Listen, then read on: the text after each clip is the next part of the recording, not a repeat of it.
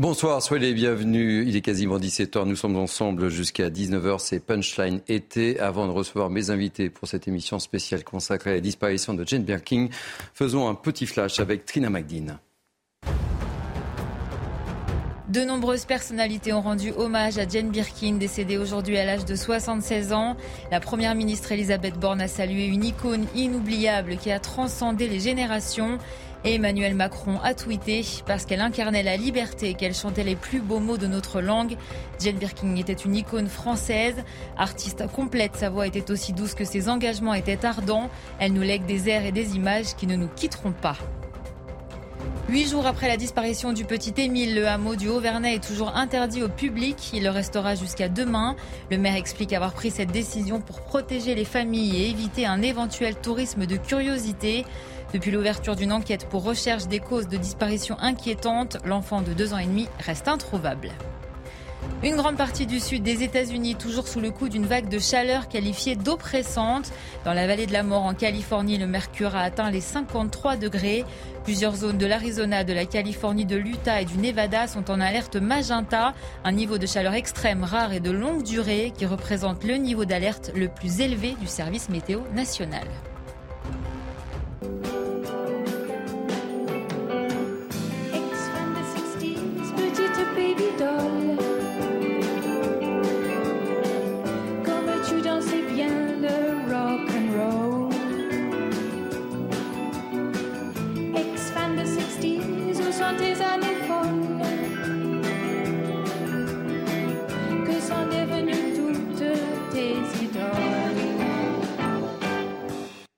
Bonsoir donc, émission spéciale en cette fin d'après-midi sur euh, CNews. L'ex-fan des 60s s'en est allé, on l'a appris en tout, tout début d'après-midi.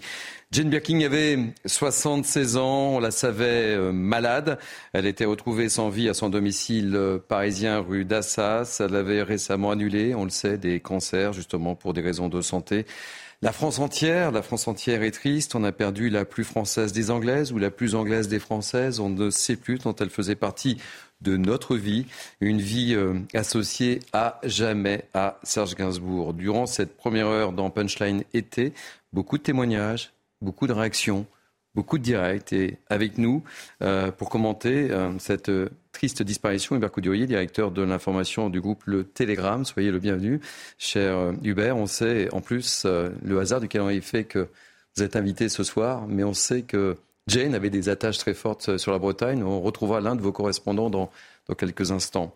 Euh, également euh, Pierre Mikhailov, écrivain. Je suis ravi de vous accueillir. Vous avez consacré un livre à Jane Birkin, vous allez nous, en parler. Et puis un grand spécialiste évidemment de, de, la chanson, Mathieu Alterman, journaliste à Europe 1. Et, et, vous connaissez très bien évidemment Jane Birkin et, l'univers et de Jane Birkin et de Serge Gainsbourg aussi. Et vous avez écrit très récemment un article dans Vanity Fair sur Jane et Serge. Oui, c'est-à-dire qu'aujourd'hui, j'ai lu des choses tristes, toute la France est triste, mais bah j'ai lu parfois un petit peu trop qu'on expliquait quelle était la muse de Serge Gainsbourg, alors que c'est pas tout à fait vrai. Ah. Gainsbourg a également été la muse de Jane Birkin. C'était un échange entre, entre, les deux. Et il faut toujours se rappeler que dans les années 70, Serge Gainsbourg était une immense star, mais ne vendait pas beaucoup de disques. C'était Jane Birkin, la star, elle, qui mhm. jouait dans les films notamment avec Pierre Richard, film de Claude Zidi. on avait tendance à appeler Gainsbourg Monsieur Birkin, et c'est elle qui a relooké Serge en lui forçant les cheveux un petit peu plus longs, mhm. en l'habillant chez Renoma, en devenant des égéries de cette marque. Elle a fait beaucoup pour euh, la création du personnage Gainsbourg. Petite réaction, euh, Hubert euh, on va en parler, on a, on a, on a quasiment deux heures, mais cette, euh, la France entière est triste, hein, je le disais, c'est la plus française ou la plus anglaise, en fait, les deux se mélangent. Euh, moi, je ne suis pas un grand spécialiste de Jane Birkin, contrairement à bien, évidemment. ce qui me frappe, c'est que ça va être encore un grand moment de nostalgie, comme euh, lors de la, du décès de nos précédentes vedettes du cinéma ou de la chanson comme si dans cette France fracturée, qui cherche un cap, avec un président qui se fait attendre pour le donner, euh, eh bien, on avait cette nostalgie des années 60-70, une espèce de, bonheur de vivre, de joie de vivre, incarnée par, par ces chanteurs qui, qui incarnaient l'air du temps. Et alors, c'est vrai que elle avait choisi la Bretagne, ce pays des Abers, la mmh. côte nord du Finistère. Euh, région magnifique, au combien Voilà, pour élire un peu son domicile, euh, mm. son dernier domicile. Enfin, elle vivait entre Paris et, la Bretagne. Euh, son père, David Shelburne, qui était un officier de la Royal Navy, il avait débarqué en 1944. Donc, quand elle a su que cette maison était à vendre à l'Anilis, elle s'est précipitée. Elle s'y était fait de nombreux amis, dont le chanteur Miosek, qui a souligné que lui avait apporté des paroles qu'elle lui avait demandées. Elle était très appréciée, comme d'autres vedettes hein, qui viennent maintenant en Bretagne, dont on parle un peu plus. Et euh, je pense qu'il y a un romantisme en Bretagne euh, sur cette terre sauvage qui lui correspondait assez bien. Et puis l'Angleterre était quand même euh, pas si loin, loin hein, évidemment. Traverser le Channel. Et elle qui avait été une égérie, enfin, elle était assez connue quand elle est arrivée en France. Elle avait déjà participé au Swinging London avec Twiggy. Elle avait fait ce film d'Antonioni, Blow Up, où elle apparaissait. Enfin, pour me couper si je me trompe. Vous avez tout bon pour l'instant. Vous avez des spécialistes autour de la table, alors que notre ami Olivier Ben Kemoun, journaliste euh, CNews bien connu et, grand spécialiste de, la culture au sens large, nous a rejoint, mon cher Olivier. Euh, je vous ai interrompu. Non, mais ouais, ça avait frappé. Il y avait le film aussi de, Richard Lester, quoi. Clac. Le knack. Bon. Et ça veut dire quoi d'ailleurs Le truc, voilà. Bah bon, elle est, mais enfin, elle a décidé quand même de venir en France. Alors je suis sans doute un dépit amoureux, je ne sais pas, ça c'est au biographe de le dire. Mais euh, bah, la Bretagne, la Grande-Bretagne, il y a des liens quand même. Hein. Olivier, je le disais avant que vous n'arriviez, euh, on ne sait plus la, plus anglaise, la plus française des anglaises. Euh, elle faisait partie de, de notre paysage avec cet accent si particulier. Euh, elle, en jouait aussi. Hein. Ça faisait partie de notre culture. Ça faisait partie de notre culture avec un grand C. Et, euh, et peut-être qu'elle était la plus anglaise, la plus française, parce que ce que vous voulez. En tout cas, elle était une magnifique chanteuse, une artiste incroyable. Et puis elle a gardé effectivement ce, ce, ce ton, ce timbre euh, et cette, euh, cette façon de, de, chanter qui est à elle. Mais c'est vrai qu'on va beaucoup parler de musique. Euh, Mais il faut qu'on parle de cinéma aussi. cinéma, c'est elle, a, elle, a, elle, a, joué dans 70 films. Elle a réalisé des films, notamment un qui s'appelle Boxes et puis on parlera peut-être tout à l'heure de, de, Bleu Up, dont on a parlé euh, il, y a, un instant.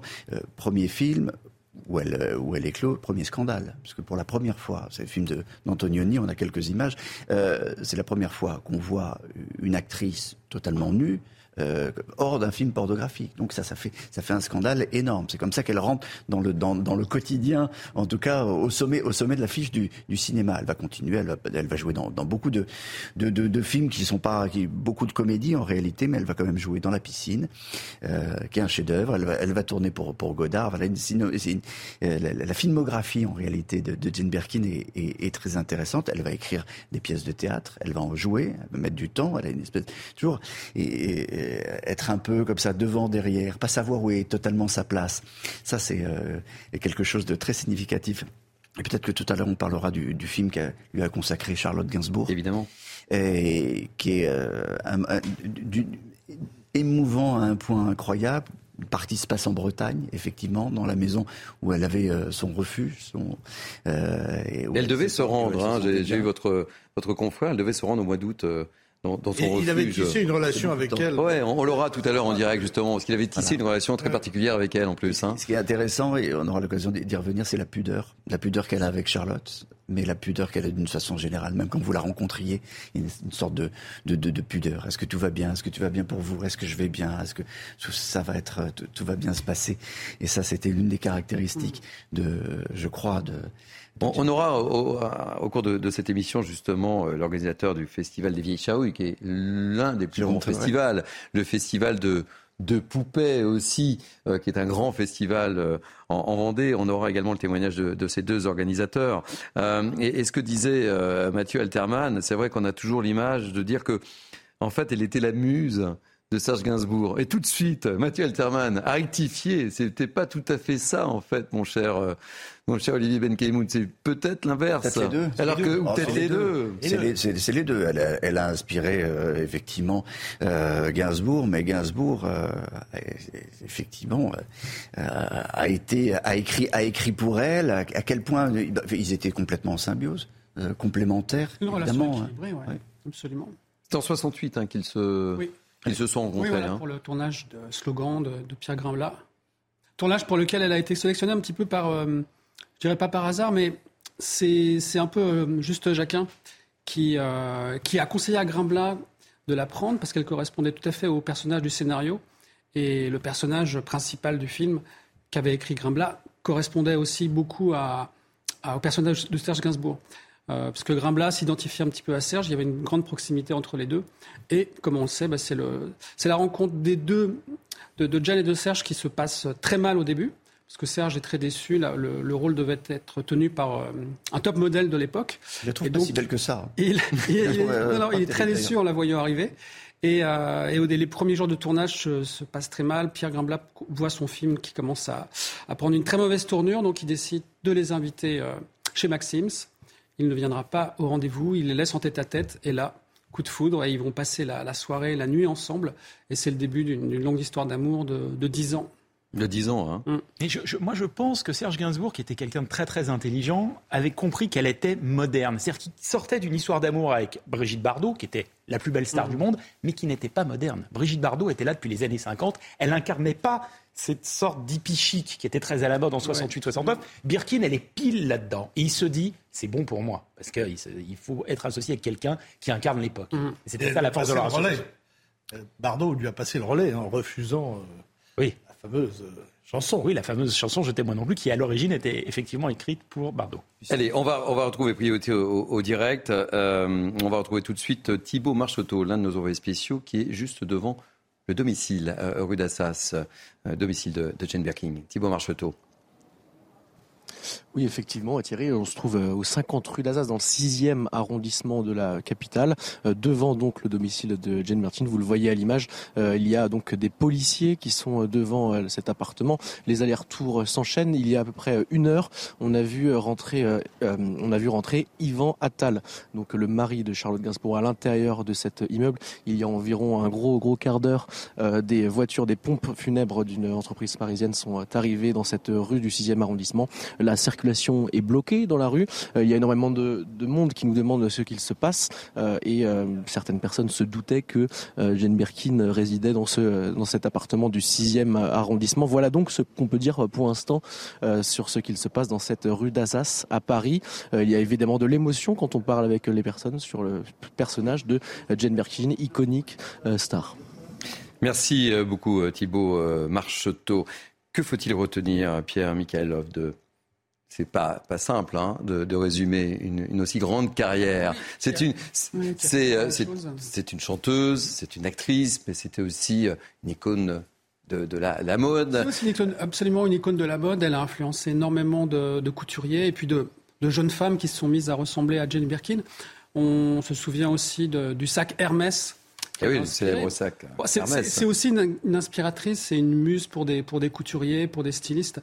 Et euh, quand vous dites qu'elle qu'elle était un petit peu sur tous les terrains, c'est absolument vrai, puisque elle est dans, dans, le cinéma avec les 70 films que vous citiez, elle est dans la musique, elle est dans, dans le cinéma, elle est également sur scène, et puis elle a, elle a fini par devenir elle-même réalisatrice, autrice. C'est vraiment le genre de, de personnage qui, qui reste d'une modestie, d'une simplicité extrême, paradoxalement mais qui, qui a fait tellement de choses dans sa vie. Et, qui a été aimée par, elle a été aimée par le public dans tous ses différents rôles, que ce soit au cinéma ou dans la création. C'est quand même la seule personne qui peut effectivement avoir un sac chez Hermès à son nom mhm. et faire de la publicité pour la crème anglaise Alza. Enfin, on, a, on, a, le droit de citer des marques. C'est très très difficile dans ce métier de plaire à la fois aux critiques, au monde du luxe et euh, au public plus populaire. Elle a remporté tout, tout, tout. C'est ça qui est incroyable. Elle a aussi euh, le poids sur euh, ses épaules. C'est elle qui l'a c'est elle qui a décidé de le faire. Mais le, poids de l'héritage Gainsbourg. Absolument. C'est, ça, c'est très important. Il y a, peu, il y a, peu de, chanteurs qui peuvent avoir de, tels héritiers. Elle l'a pris, elle continue à chanter ses chansons, elle, les réenregistre parfois, mm. elle les réorchestre. Elle, joue sur scène avec un orchestre important. Et puis, euh, on parlera donc oui, on en parlera. sur, sur évidemment sur, sur Jane Birkin. Et puis, elle a eu le courage aussi, mais alors c'est très récent, d'écrire ses propres paroles. Donc, mhm. elle s'est fixé de nouveaux défis. C'est-à-dire que c'est uniquement sur le dernier album qu'elle a enregistré que Étienne Dao l'a poussé à, faire en quelque sorte. Allez, priorité Je vous interromps, mais on a, je vous ai promis beaucoup de réactions, beaucoup de directs. On va retrouver tout de suite Jean-Pierre Pasqualini, qui est le directeur des programmes de, la chaîne Mélodie. Merci Jean-Pierre Pasqualini d'être avec nous en direct dans, dans Punchline été. quelle est votre première réaction à cette disparition de, de Jane Birkin? On la savait, je le disais en commençant cette émission, on la, savait malade. Hein. Oui, oui, c'est vrai que j'avais failli aller la voir au début de l'année. Déjà, il y avait eu des annulations en février de ces spectacles. Après, elle, avait, elle devait justement venir à Lille, où, la chaîne Mélodie est implantée, et on n'avait pas pu la voir. Elle avait dû annuler. Et puis après, on avait pensé que tout allait mieux. Et malheureusement, aujourd'hui, euh, on est un peu tous sous le choc. Parce que c'est vrai que c'est 60 ans de carrière quand même, quasiment. Euh, c'est à la fois... Euh, euh, et en plus, c'est une des rares chanteuses de cette époque-là qui à la fois faisait les Carpentiers le Grand Échiquier. Elle arrivait à être reconnue par tous les publics, aussi bien les publics, on va dire, un petit peu plus euh, fans de chansons poétiques que le public populaire. Et d'ailleurs, aussi bien dans le théâtre dans le cinéma que dans la chanson. Dans le théâtre, elle a joué euh, avec Chéreau et avec Balasco. Elle passait de l'un à l'autre avec une aisance dingue. Et, elle a été euh, pareil euh, dans le cinéma avec Pierre Richard, La moutarde de Montonnet, La course à l'échalote. Et en même temps, elle a tourné Je t'aime moi non plus, qui n'est pas qu'une chanson de 69, c'est aussi un film de 75, où d'ailleurs elle apparaît en petit garçon, les cheveux coupés très puisque c'est Gainsbourg qui avait voulu euh, euh, le voir comme ça. Et les tubes sont nombreux. On a tous en tête une chanson de, de Gene Birkin, et je m'adresse au directeur des programmes de, la chaîne Mélodie. quelle chanson reste dans ma tête? Non, je dis les tubes sont nombreux. On a tous en tête des chansons de Gene Birkin et les tubes sont nombreux, je disais. Et je, je m'adressais justement au directeur des programmes de la chaîne Mélodie. Vous pouvez pas me dire le contraire, évidemment. Non, non, c'est vrai qu'on va lui rendre hommage cette semaine avec des émissions des Carpentiers parce que c'était la copine idéale, Jane. Hein. Elle savait, euh, elle se prenait pas au sérieux. Vous savez, dans ces années 70, quelle est l'autre chanteuse qui aurait pu chanter Les autres filles ont des gros nichons, mais moi je suis aussi plate qu'un garçon.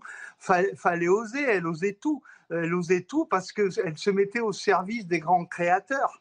Et, c'est vrai que elle est devenue peut-être un peu plus, on va dire, un peu plus euh, cinéma euh, culturel avec Doyon dans les années 80, à partir de La Pirate. Jusque-là, ça, partait un peu dans tous les sens, mais c'est ça que les Français aimaient de Jane. C'était sa polyvalence, son côté paradoxal elle pouvait euh, sans problème passer d'un style à un autre et tout lui allait bien et elle n'était jamais vulgaire. Elle a toujours eu une grande élégance. C'est une chanteuse élégante. Quand on est élégante, on peut chanter les nichons ou faire la décadence ou à la télé, elle était avec Serge Gainsbourg, il était collé à ses fesses et il dansait un slow avec lui derrière elle, ce qui était très choquant, mais avec Jane, c'était jamais vulgaire. Alors parfois on a critiqué ça, son timbre de voix, mais c'était une grande chanteuse dans son style. Et ça c'est important de le dire, Jean-Pierre Pasqualini, parce que ces émissions à lesquelles vous faites euh, référence, il fallait les faire en direct, il fallait les assumer en direct. Et, parfois on disait oui, la voix de Jane Birkin, mais elle avait, euh, euh, c'était une grande artiste. Et c'est important de le signaler. C'est vrai qu'on a des grandes chanteuses qui deviennent choristes et puis on a des grandes interprètes. Et, Jane était une grande interprète, elle savait faire passer le son des mots, mais aussi le sens des mots. Et le sens des mots, euh, c'était important pour elle. Euh, quand elle chante Amour défunte ou Fuir le bonheur avant qu'il ne se sauve. Magnifique chanson. Euh, voilà, des chansons sublimes qu'elle va encore plus sublimer. Moi, je me souviens d'elle parce qu'on me disait oui, c'est une Lolita. Non, D'ailleurs, toutes les Lolitas avaient du caractère. France Gall, Vanessa Paradis, toutes les Lolitas, notamment celles qui ont travaillé avec Gainsbourg, avaient du caractère. Et Jane, je me souviens d'une interview où j'avais osé dire que Gainsbourg avait un peu piqué euh, le répertoire des grands compositeurs classiques du domaine public, et notamment Fuir le bonheur avant qu'il ne se sauve. Il y avait beaucoup de chansons qui étaient comme ça de, grands noms euh, de l'histoire. Et elle était montée sur ses grands chevaux, elle m'avait insulté en disant, vous pouvez pas dire que, que Serge a, a plagié, j'avais pas dit d'ailleurs plagié, hein, mais, mais elle était vraiment la meilleure ambassadrice de Serge Gainsbourg, elle le défendait bec et ongle, elle, elle était euh, plus qu'une baby doll, plus qu'une Lolita, c'était une vraie femme de caractère qui est partie d'ailleurs, elle a quitté John Barry, un compositeur brillant britannique qui avait composé les musiques des James Bond. Elle l'a quitté avec Kate Berry dans les bras, avec leur fille dans les bras. Elle est partie en France. Et c'était pas évident pour une petite anglaise, maman, de quitter l'homme, le, le, mec de, de, la famille en Angleterre. Vous savez, la famille dans les années 60, c'était l'homme qui dirigeait tout. quelle image avez-vous envie de retenir, Jean-Pierre Pasqualini, de, de Jane Birkin? Qu'est-ce que je vais retenir? Ouais, de Jane je vais retenir qu'elle était tout et son contraire à la fois. C'est-à-dire qu'elle était la plus grande chanteuse populaire quand elle chante la Gadou. Toutes les générations connaissent la Gadou par Jane Birkin, même si ça a été créé par l'immense Petula Clark. Euh, pardon, il y a des problèmes de gens qui m'appellent. Mais on vous entend, on vous entend, Jean-Pierre. Et, c'est vrai que c'est à la fois euh, la grande chanteuse populaire que je vais retenir et aussi la grande interprète des poètes. Moi, elle m'a toujours surpris. Chaque fois que j'ai vu Jane euh, sur scène ou même en interview, elle était toujours surprenante. Même, le jour où, elle me racontait que quand elle a tourné le film Don Juan en 73, en 73 avec Bardot, elle était très intimidée en 73. Elle avait pas, elle faisait, elle sortait à peine Didouda ou ex-fan des 60s. C'était son premier album signé Gainsbourg. Elle n'était pas une énorme chanteuse, pas une énorme actrice. Et Bardot euh, était avec elle dans un lit et elle était très intimidée. Elle m'a dit la grande Bardot, l'icône Bardot, qui avait plus de 20 ans de carrière. Euh, eh bien, pour nous détendre, elle a commencé à me dire, eh écoute, pour une fois, dans notre lit, il n'y a pas Serge. C'était tout à fait son humour. Euh, dernière question, Jean-Pierre Pasqualini. question difficile. Hein. Allez, je vous laisse la, la, possibilité. Quelles sont les deux, trois chansons que vous avez envie de, voilà, qui vous ont marqué votre coup de cœur, quoi. Pas simple, hein il y en a une que, que, tout le monde a oublié, qui, qui, était un sketch des Carpentiers qu'on va rediffuser cette semaine dans l'hommage à, Jane sur Mélodie. C'est des anthropophages. Écoutez ce, ce quatuor avec euh, sur un décor d'île déserte, Gainsbourg, Birkin, Petula Clark et Sacha Distel, je crois tous les quatre qui chantent tous les quatre cette chanson, les anthropophages. C'était la bonne humeur, le soleil des années des années 70. Elle était radieuse, elle était euh, une up comme on disait à l'époque. Il y avait d'ailleurs des tas de posters d'aide dans les ciné-revues que les chauffeurs de camions affichaient dans leur cabine. Mais elle était, euh, elle était très drôle, pleine d'humour. Elle s'est jamais prise au sérieux. C'était une anti-star qui va devenir un mythe. Merci mille fois de ce témoignage, Jean-Pierre Pasqualini, directeur des programmes de la chaîne Mélodie. Donc émission spéciale euh, euh, ces, jours-ci, quoi. Hein, c'est cela. Hein. Voilà, cette semaine, grand hommage à Jane. Ouais. Merci mille fois de ce témoignage. On va beaucoup euh, évoquer évidemment Jane Birkin. On va beaucoup écouter des titres de Jane Birkin. Et, d'ailleurs, je vous dis rien. Tendez les oreilles. On écoute et on se retrouve juste après.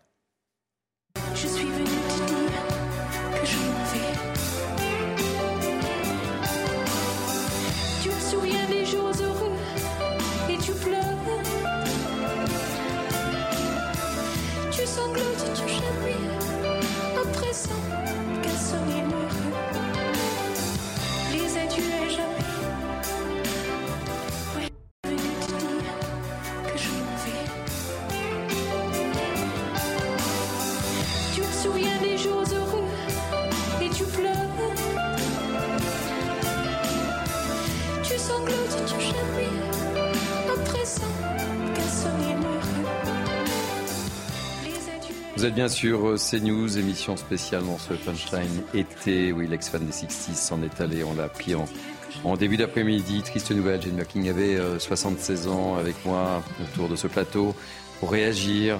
Euh, rappeler quelques anecdotes, évidemment, des personnes qui l'ont très bien connu, Olivier Benkemoun, Hubert Coudurier.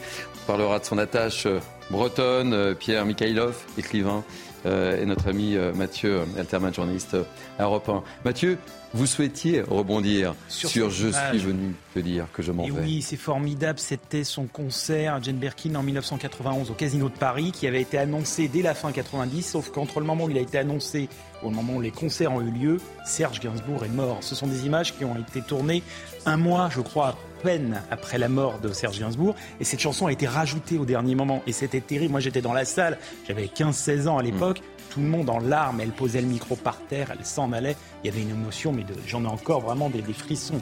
C'était, les gens l'aimaient, ils aimaient ce couple, ils aimaient l'héritage artistique. Mais oui. Et aujourd'hui, on est tous euh, catastrophés, voilà. Pour ne pas dire plus, évidemment. On va retrouver un autre fan de, musique. On passait d'Europe 1 à RTL avec notre ami Eric Jean-Jean, animateur sur RTL, grand passionné de musique. Eric, soyez le le bienvenu, on le dit depuis le début de cette émission, la France entière est triste et plus que la France entière, évidemment. Soyez le bienvenu, Eric Jean-Jean. Quelques réactions sur euh, cette disparition. Euh, qui, on le savait, euh, Jane était, était malade, Eric. Hein. Oui, on savait qu'elle était malade. Euh, on espérait qu'elle pouvait repartir, euh, qu'elle puisse repartir en Bretagne là pour euh, pour cet été. Et je m'y trouve justement en Bretagne puisque je suis à Carré au Festival des Vieilles Charrues où elle avait joué il y a deux ans avec un orchestre classique et tout le monde est bouleversé ici dans dans, dans l'organisation parce que parce que tout le monde a le souvenir. Je suppose qu'autour de la table, je vois Olivier, je vois plein de gens que je connais et qui sont des amoureux de musique. tout le monde l'a rencontré au moins une fois et tout le monde sait à quel point c'était un personnage terriblement attachant, drôle, hyper drôle. Euh, sympathique et, euh, et, voilà. Et euh, le dernier concert qu'elle a donné, c'était un concert vraiment très très très très émouvant ici à Carré pour pour les vieilles charrues il y, a, deux ans. Tout le monde est un peu sonné de la nouvelle, voilà. Ce qu'on disait depuis le début de cette émission, c'est qu'elle a traversé toutes ces années. Elle n'a jamais, jamais été démodée, Jane Birkin. C'est une icône de la mode, actrice de cinéma, chanteuse. Elle avait, elle avait différentes casquettes, différentes facettes, Eric.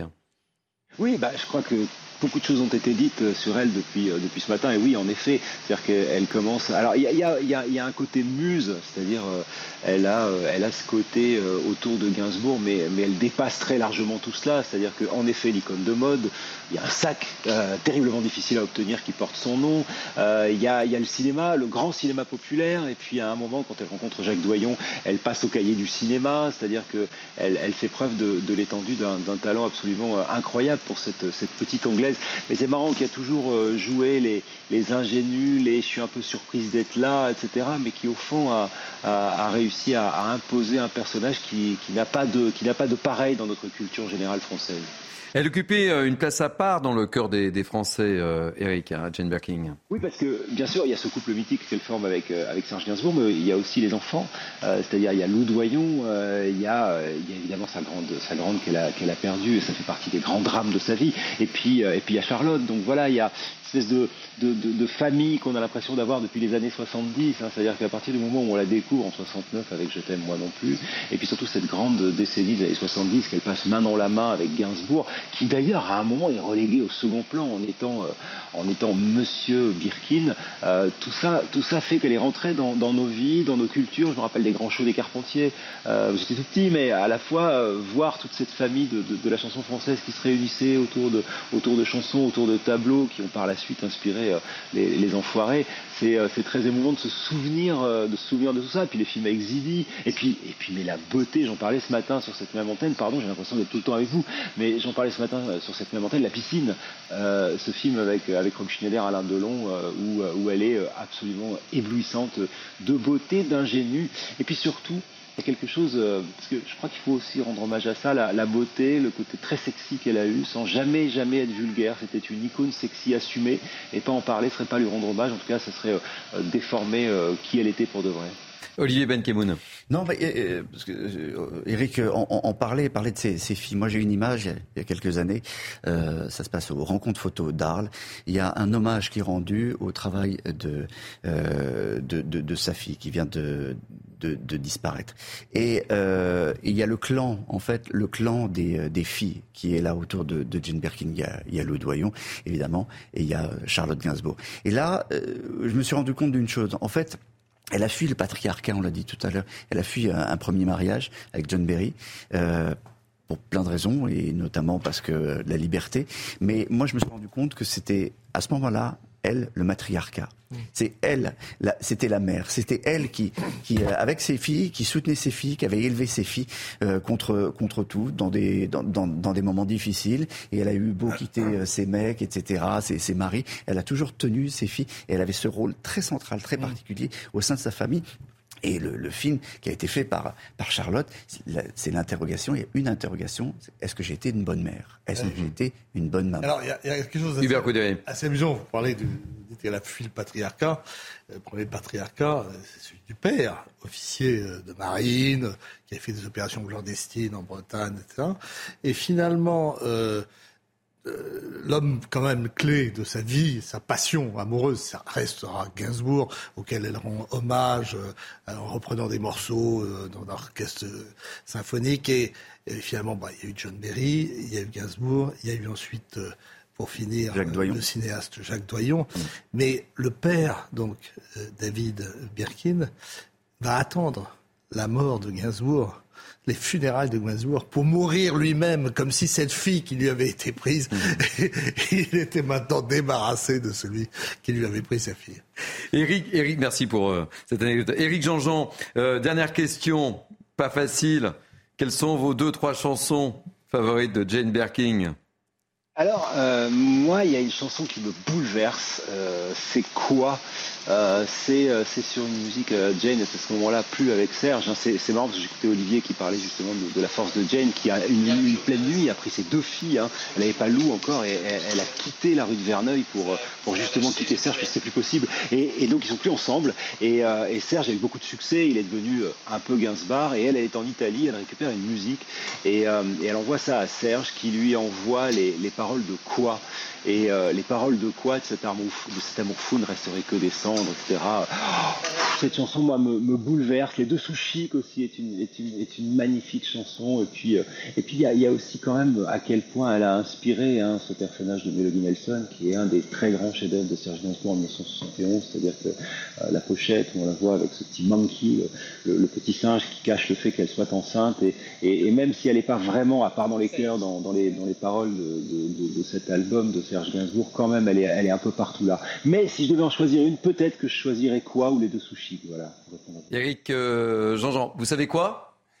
Hmm? Bah, On va vous faire plaisir. On va écouter quoi, rien que pour vous, évidemment, et pour tous nos téléspectateurs. J'en profite également, si vous pouvez dire à Jean-Luc Martin, puisque vous êtes euh, au Festival des Vieilles Charrues, que je l'attends sur ce plateau, ceux qui nous raconte justement les, deux concerts où... Euh, la chanson La Gadou symbolisait bien sa présence, si je m'abuse. Il me semble que lorsqu'elle était, lorsqu'elle était au Vieille Charrue, il y avait une certaine Gadou euh, du côté de Carré. Elle, a joué, elle a joué sous des cordes, mais, mais comme, euh, comme, euh, comme on dit en, en Bretagne, il fait turbo plusieurs fois par jour. Ce qui est un peu le cas d'ailleurs cette saison au, au Vieille Charrue. On a eu des, des trompes de pluie, et, mais, mais ça va, tout va bien. Et, mais c'est vrai que Jane avait joué sous la pluie, oui. Mais ça, ça fait partie des exercices, j'allais dire des passages obligés quand on est à, à Carré, d'être capable de jouer sous la pluie. Bon, je, je, je compte sur, euh, sur votre mission. Hein. Euh, je, je, souhaite avoir Jean-Luc Martin, il me l'a promis.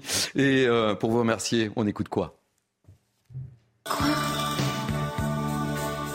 Notre amour fou resterait comme des cendres. Moi,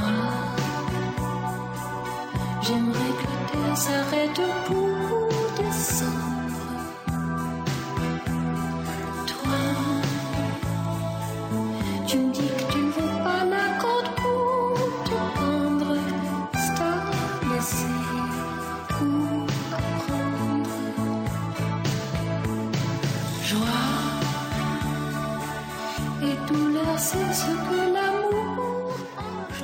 Mathieu Alterman, vous souhaitez réagir sur quoi bah, bah, C'est quoi? C'est le témoignage réel qui montre que Serge Gainsbourg a été amoureux jusqu'à la fin de sa vie de Jane Birkin et elle le. je dirais réciproquement. Oui, c'est on peut le si on lit les, journaux intimes de Jane Birkin qui sont parus il y a quelques années, c'est quand même en, sous-texte. On comprend que bien après leur séparation, euh, le lien n'était pas rompu. Voilà. Le lien n'était pas rompu. Priorité euh, au direct, mes, chers amis, on va retrouver euh, Thibault Marchotto devant le domicile de, Jane Birkin, euh, rue d'Assas. Thibault, vous êtes avec une, euh, fan de, Jane Birkin à vos côtés, hein, je crois. Effectivement, euh, Thierry, nous sommes donc dans, rue de l'Assas, dans le 6e arrondissement de Paris, et on a rencontré euh, Marie-Jo, qui, euh, vous, me racontiez que vous étiez en train de vous balader dans le, quartier, et vous êtes arrivé ici par hasard, vous avez vu évidemment tous les journalistes et la police, et vous vous êtes arrêté. Et je me suis dit, tiens, si ça se trouve, c'est l'appartement de Jane Birkin. Et j'ai demandé aux policiers qui étaient là, ils ont dit on ne sait pas. Donc ça veut dire qu'ils savaient et que c'était bien l'appartement de Jane Birkin. Et je me suis dit, tiens, le hasard fait drôlement les choses quand même, parce que j'ai été attirée comme un amant par euh, cet endroit, sans savoir qu'elle habitait là. Je raccompagnais une amie, vous voyez. Et là, j'avoue que ça me fait un drôle d'effet, euh, sa mort. C'est toujours brutal. C'est quelqu'un qui, a compté. C'est comme une grande sœur, si vous voulez, euh, par rapport. Euh, à, moi, j'étais féministe. Euh, je veux dire, elle était, elle était, elle était très particulière. Elle était singulière dans, dans les médias françaises, à la fois avec son corps et avec sa façon aussi, sa présence, sa voix, une, une voix, vous voyez, très fragile et sa façon de chanter. Et en même temps, elle a élevé ses trois enfants. Euh, je veux dire, elle a fait, euh, elle, a, elle, a, eu le courage de quitter euh, euh Serge Resvani. Serge Resvani, ça vous voyez, je suis troublée. Serge Gainsbourg. Et si vous voulez, c'était une figure, un nouveau modèle de femme pour nous. Vous, vous me disiez, c'est une partie de votre vie qui, qui vous quitte aujourd'hui. C'est ça? Oui. Oui, oui, parce que euh, elle était comme nous. Enfin, je veux dire, euh, vous voyez, elle cherchait sa vie. Elle a toute sa vie, elle a, elle, a cherché là où où elle est. Elle est, elle, s'est mise à chanter. ensuite, elle a fait des films. Et, et ce qui est vous voyez cette façon d'imposer un nouveau corps de femme dans le cinéma parce que c'était pas évident. Euh, elle est grande. En plus de ça, elle est d'origine anglaise. Donc, ce qui était intéressant, c'est que vraiment, elle faisait un pont entre la culture anglaise et la culture française. Et je pense que c'est ça qu'on va retenir le plus de son, de sa présence. Euh, en France dans, dans, la culture française, parce que en fait, elle, a marqué, elle marque la culture française. Merci beaucoup, Marie-Joëlle. Vous, voilà, Marie-Joëlle, comme euh, de nombreuses personnes qui se sont arrêtées devant l'appartement de Jane Birkin vont euh, rester encore quelques minutes pour rendre hommage évidemment à cette star iconique qui nous a quittés aujourd'hui.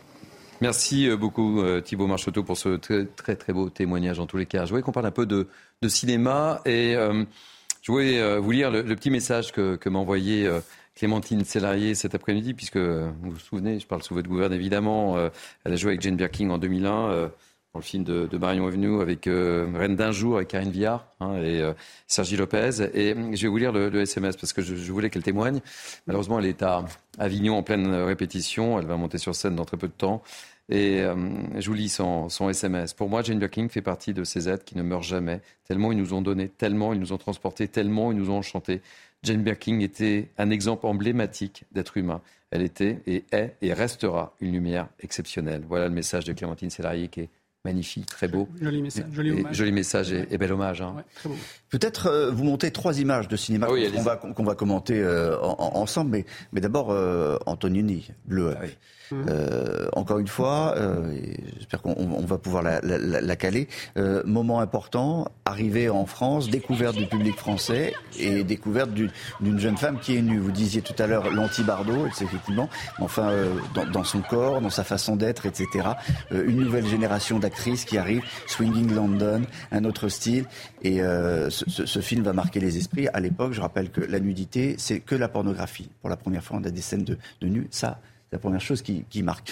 Deuxième, euh, elle, elle, continue dans, dans, le cinéma beaucoup de.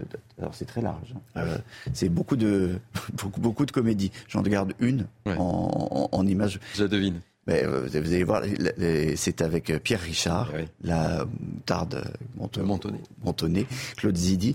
Hum. Elle a fait quelques films avec avec Claude Zidi. Et ce qui, est, ce qui est génial, c'est une Jane Birkin comme vous l'avez jamais vue. Hein. C'est l'histoire, c'est sur un tournage. Et donc là, elle fait des cascades, elle file des, euh, des coups de baffe, des coups de pied, des coups de poing, des bourre-pif, tout ce que vous voulez. Et, euh, et, ça, c'est quand même très amusant. Elle n'en fera pas beaucoup, hein, des comme ça, Mathieu. Non, bah, elle a voulu un petit peu changer d'image, parce que c'est au moment où on l'appelait euh, Gainsbourg, Monsieur Birkin, justement, et que c'était très, très. Elle était même étonnée que Claude Zilli s'adresse à elle, parce qu'elle lui a dit, mais pourquoi vous prenez pas une star? Et il lui a répondu, mais après ce film, tu seras une star.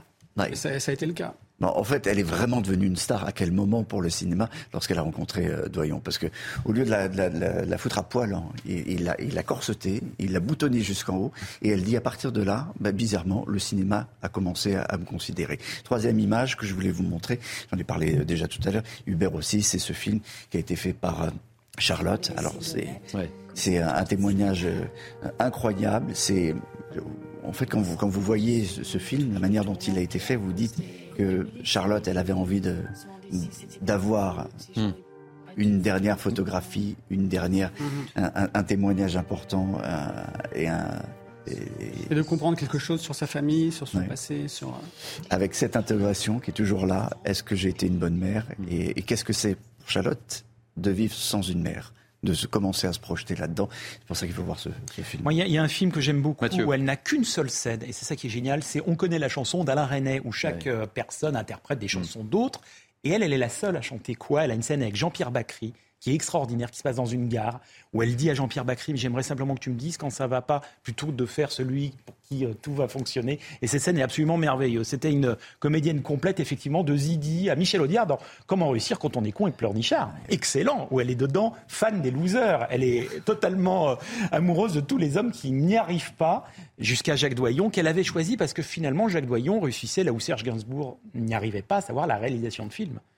On va continuer à, parler de, cinéma euh, avec vous, euh, Olivier Benkimoun, mais euh, je crois que vous avez rendez-vous à, Europe 1 eh oui, dans, 15 minutes. Merci mille fois, Mathieu Alterman, d'avoir accepté de participer à cette émission spéciale consacrée. C'était un plaisir de vous avoir. Euh, vous nous quittez aussi Je dois vous euh, quitter aussi, malheureusement. Merci mille fois, Pierre Mikhailov. C'était un, plaisir de, vous avoir également. On va retrouver tout de suite en, direct. Et alors, on, pouvait remontrer évidemment votre, votre livre. Allez, juste ah, avant que vous partiez, on va le remontrer. Jane Birkin, Citizen Jane. Pierre Michael. C'est aux éditions C'était aux éditions Alphée. Et puis, pour ceux qui lisent le portugais, il est, il a apparu aussi au Brésil il y a, il y a deux ans. Merci. Ah, Merci en tous les cas à, tous les deux. On va retrouver euh, Jean-Pierre Madère, euh, toulousain, comme vous le savez. Euh, Jean-Pierre Madère, c'est un bonheur de, vous avoir sur ce plateau. Je suppose que, comme nous tous, vous êtes très triste de cette disparition de, Jane Birkin, évidemment. Quelle image retenez-vous de, Jane? Ben Moi, je l'ai juste croisée dans ma vie. Ça a été un vrai bonheur. On a enregistré ensemble une chanson pour un album tribute à Reggiani, à Serge Reggiani qu'elle aimait beaucoup. Et euh, on a vécu 3-4 jours ensemble à enregistrer une chanson, donc c'est toujours une aventure humaine très importante. Je suis allé chez elle, euh, évidemment, choisir la tonalité au piano, voir un peu. J'avais vu ce piano noir, je croyais que c'était celui de Serge, évidemment, en fan de musique. Elle m'a dit non, il ressemblait, mais ce n'était pas celui de Serge. J'étais à la salle Jardin-des-Prés, elle était venue à Toulouse et après on avait terminé à Paris. C'est une chanson qui s'appelle L'absence, qui est vraiment magnifique. Et euh, de fait de la côtoyer un tout petit peu, comme ça, c'est un flash qui restera jamais gravé. C'est à la fois un grand honneur et, à la fois un grand bonheur de l'avoir pu la connaître quelques instants. On, le disait avec mes invités depuis le début de cette émission, c'était une artiste complète mais vraiment complète, qui n'est euh, jamais passée de euh, mode, Jean-Pierre Madère. Et ça, c'est un vrai challenge de traverser les années et d'être toujours au sommet euh, de, son, de son art, tant dans le domaine du cinéma que du domaine de, de, de, la chanson. Et puis on, l'a répété aussi, c'était aussi une icône de, la mode. Hein. Oui, et le souvenir que j'ai en tant que réalisateur de l'album, c'est qu'on a fait deux, trois prises de voix pas plus, c'est-à-dire ça a duré un quart d'heure en fin de compte. Elle était tellement habitée par, par ce texte de Reggiani et cette espèce de souffrance de l'absence. De mémoire, je crois qu'on a gardé une piste entière, ce qui est très rare. Généralement, on fait des composites des trois meilleurs passages. Et là, vraiment, on a gardé une piste en entière. Elle avait fait deux, trois petites fautes euh, que je trouvais superbes, moi, comme, parce qu'elle avait des petites fautes en, français anglais. Et ça donnait un charme incroyable à la chanson. Et quand j'avais fait écouter à Régis Tallard à l'époque, qui s'occupait du projet, m'avait dit non, garde, c'est tellement formidable. Mais c'est une grande interprète et, euh, une grande auteure aussi. On ne l'a pas dit assez, mais le dernier album qu'elle a écrit avec la complicité d'Étienne Dao est une vraie merveille. C'est tiré de sa pièce de théâtre euh, qu'elle avait faite pour Arte au départ, puis ensuite ils en ont fait un album. Et franchement, euh, sa dernière, c'est la dernière fois qu'on l'a vu discographiquement, elle a fait quelque chose vraiment avec Étienne de vraiment formidable. C'est vraiment super. Oui, ce qu'on disait, elle avait une, voix, une typicité très particulière, euh, mais et, vous l'avez souligné, euh, c'était une grande chanteuse avec ah euh, cette typicité toute particulière, cet accent si remarquable qui faisait son charme. Et le phrasé, le, le phrasé que je dirais pas comme Cabrel, mais si vous voulez, quand, quand vous enregistrez Jane Birkin, une espèce de mouvance dans les mots, de, un tempo qu'elle a bien à elle, ça s'appelle le phrasé. Euh, c'est pas quelqu'un qui chante droit, c'est une grande interprète, vraiment. Et on le disait aussi, euh, à l'époque des grandes émissions, des Carpentiers, etc., tout le monde chantait. On dirait qu'il fallait y aller. Elle y allait, hein Elle y allait, et puis il fallait. Euh, c'était trois, quatre chansons chaque fois. Euh, il fallait apprendre vite les textes, chanter en vitesse. Non, c'était des exercices dans les années 70, il fallait assurer. Hein. C'est plus facile maintenant. Hein. le monde a changé, Jean-Pierre. Le monde a changé, je le vois. Alors dites-moi, euh, c'est la question que je pose à, tous mes invités. Quelles sont les, les, chansons que vous retenez, vos coups de cœur, celles qui vous ont marqué, celles que vous retenez le plus Baby Alone in Babylon. C'est pas, facile, hein Babylon.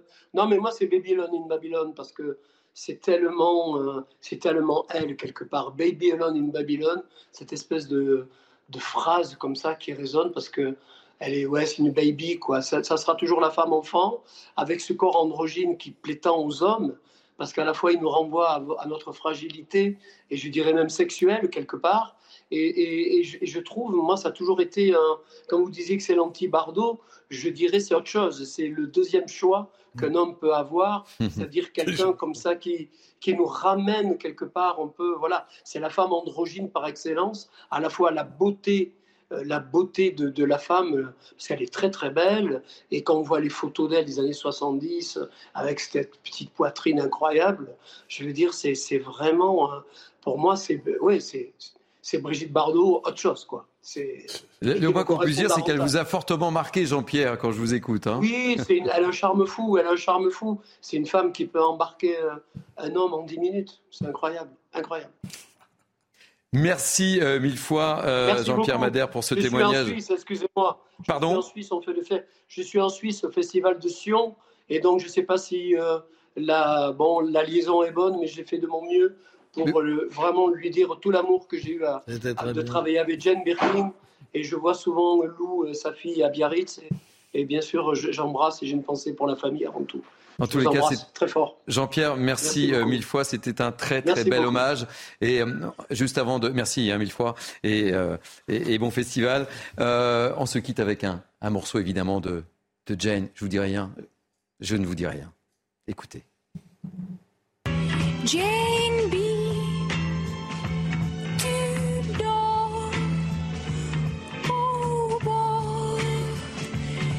chemin.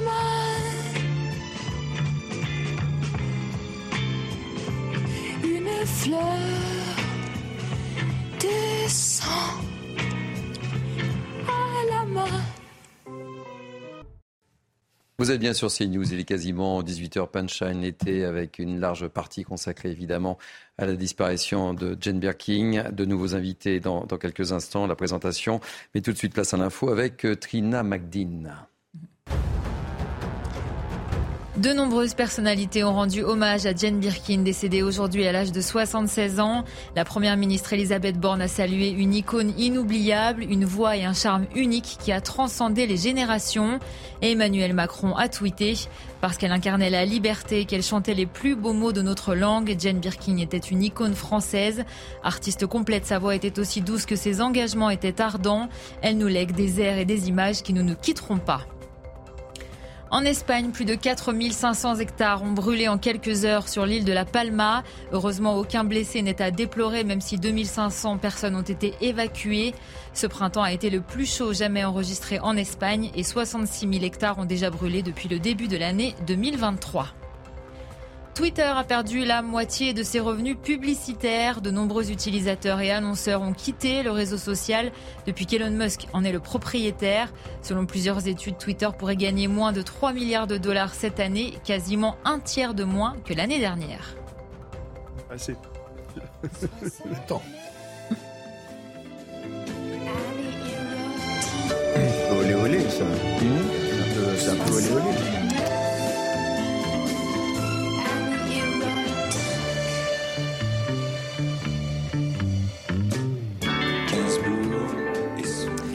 Soyez donc les bienvenus. On rend hommage jusqu'à 19h euh, dans Punchline. Était la disparition effectivement de Jane Birkin, 76 ans. Avec moi depuis une heure déjà, Hubert Coudurier, directeur de l'information du groupe Le Télégramme toujours bienvenue. On parlera de la Bretagne, évidemment, et son attache à la Bretagne. Son refuge. Son refuge. Euh, notre ami Olivier Benkemoun, évidemment, qui nous accompagne. Et j'accueille beaucoup de plaisir Jean-Michel Fauvert, ancien chef du RAID. Et euh, Jérôme Béglé, qu'on accueillera tout à l'heure. Et Amine Elbaï, jurista. Petite réaction peut-être? Jean-Michel Fauvergue?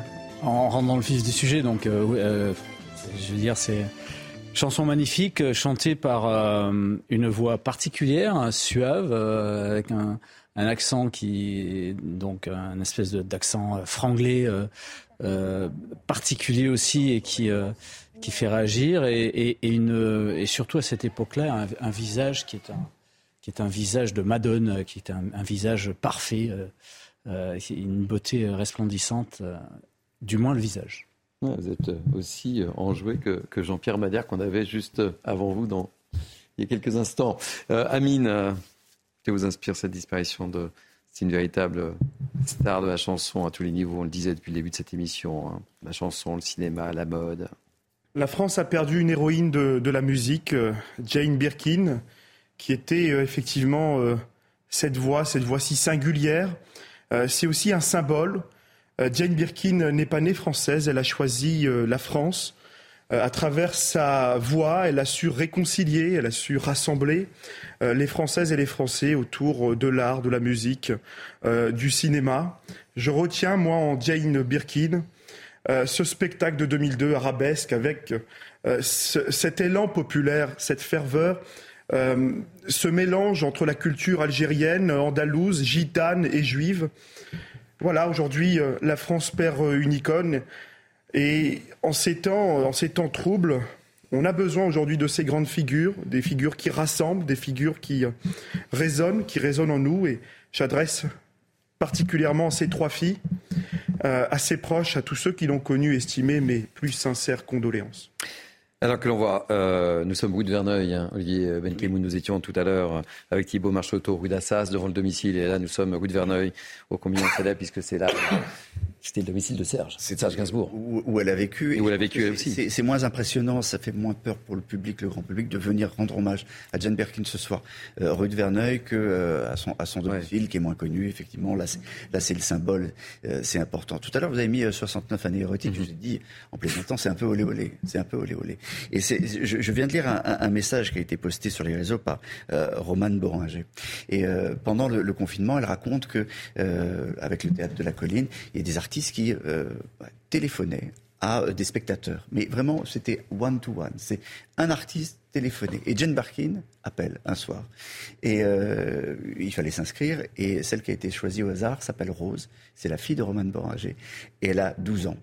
Et Jane appelle, elle entend cette voix enfantine. Et elle dit, oh là là, ça va pas aller parce que j'ai prévu de lire des textes de Serge qui sont un peu olé olé. Mhm. Et finalement, elle, elle, a lu pendant une demi-heure euh, ces, textes. Et, euh, et Romane Boranger raconte aussi qu'elle a écouté à, euh, derrière l'appareil. Je trouvais que cette, cette histoire était, était, très belle et, et, et c'était important d'en parler. Voilà. Et, résumait peut-être la, gentillesse, la disponibilité et l'engagement. Et on n'a pas parlé non plus, mais les engagements politiques. De... Oui, on en parlera tout à l'heure. Priorité au, direct, nous étions avec notre ami avec Jean-Jean tout à l'heure en Bretagne, au festival de, des Vieilles Charrues. On va retrouver Philippe Mindron, qui est l'organisateur d'un autre beau festival qui est en Vendée, que je vous conseille, qui s'appelle le Festival de Poupées dans un écrin de verdure.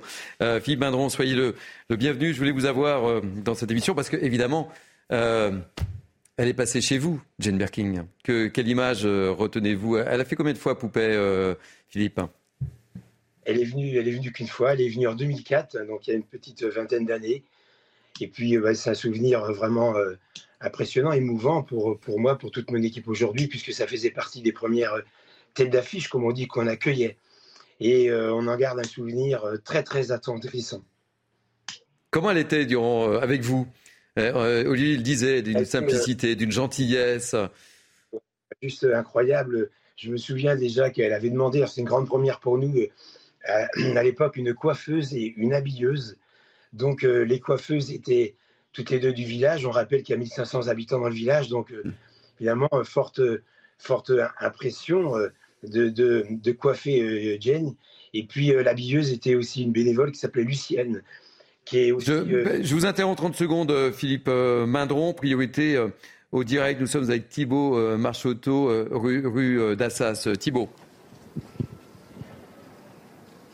Effectivement, Thierry, à l'instant, un brancard est sorti de cet immeuble donc du 50 rue d'Azaz dans le 6e arrondissement de Paris. Il est rentré à l'intérieur euh, d'une fourgonnette euh, des pompes funèbres euh, d'une entreprise de, Paris. Voilà, juste à l'instant, et vous le voyez sur ces images de Laura Leustrat, il y a de nombreuses personnes qui se sont rassemblées. Il y a évidemment des, forces de l'ordre, il y a de la police municipale et de la police nationale, mais il y a des personnes qui se sont rassemblées spontanément devant cet immeuble. Beaucoup nous questionnent sur la présence de ces journalistes, une présence importante, et de la police.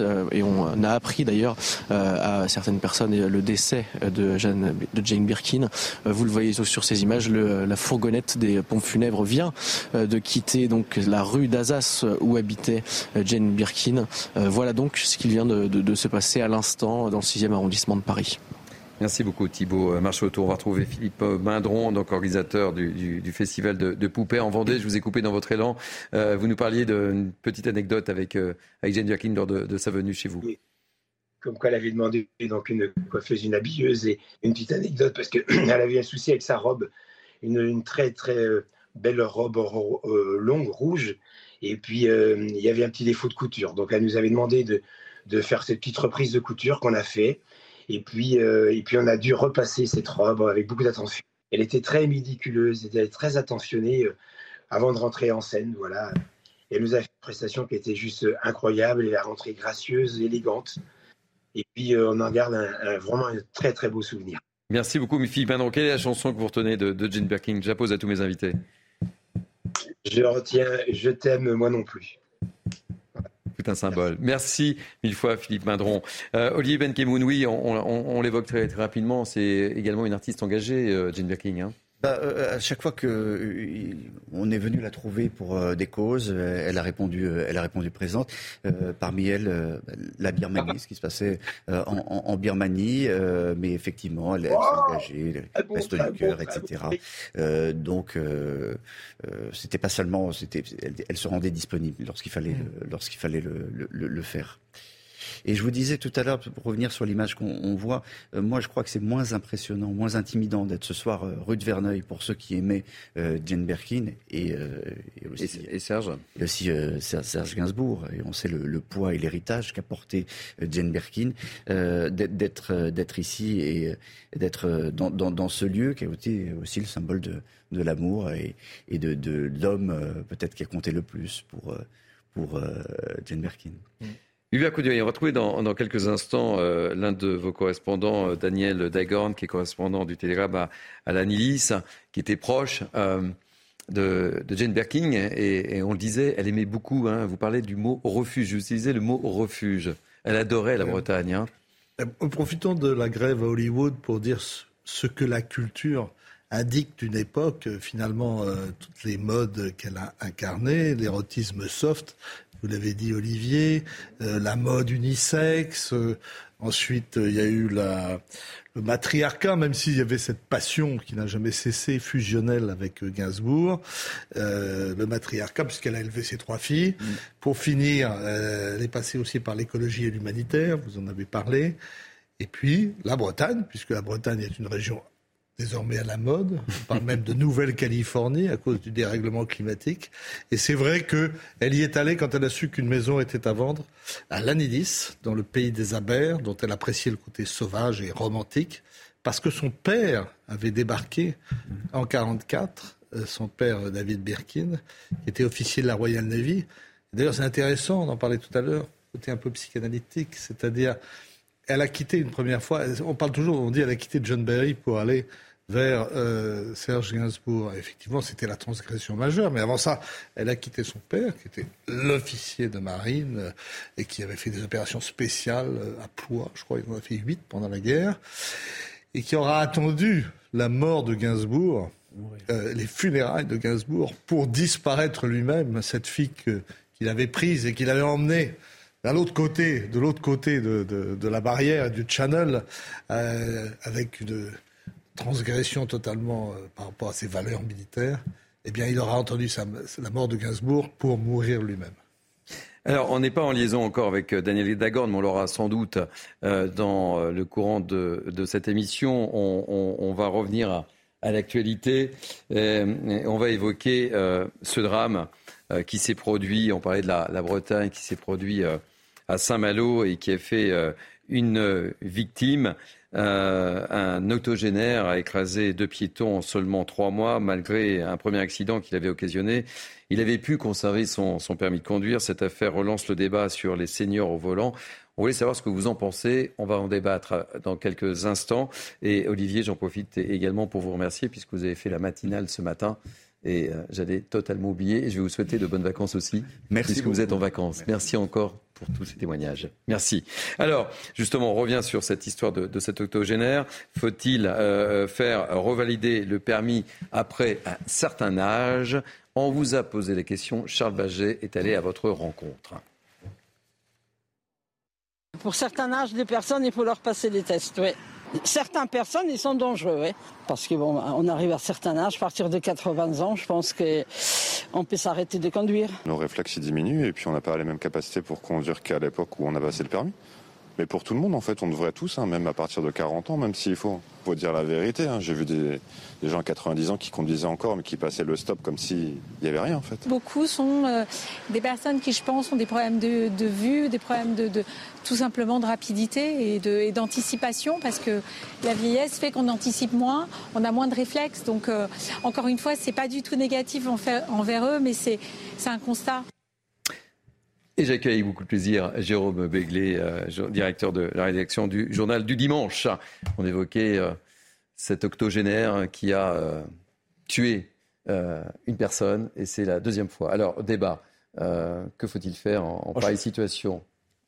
Je ne sais pas s'il y aura beaucoup de débats, enfin je ne veux pas anticiper, mais ça me... On sera dans quelques instants avec un avocat en droit routier. Ouais.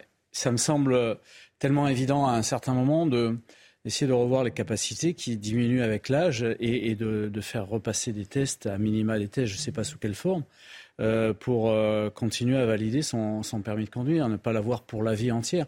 Il y a déjà des pays qui ont franchi ce pas-là. Euh, et, pour la sécurité routière, vous savez qu'en France, on est très investi dans la sécurité routière. On essaye d'avoir le moins de morts possible et le moins de blessés possible sur nos routes. Et c'est un beau combat. je pense que là aussi, il faut s'attaquer à ça d'une manière, manière générale. C'était la deuxième fois il y, a, mort quand même, hein, donc c'est quelque chose de phénoménalement, important. Il faut, s'attaquer à ce problème-là.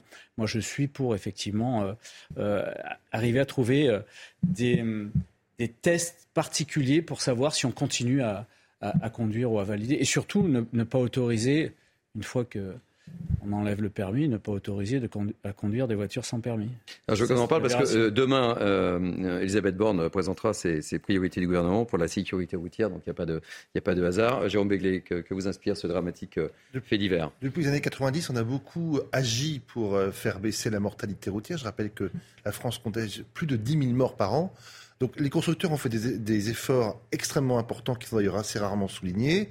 On a beaucoup euh, lutter contre l'alcool au volant, contre la prise de stupéfiants au volant, qui font régulièrement l'objet de décisions fortes.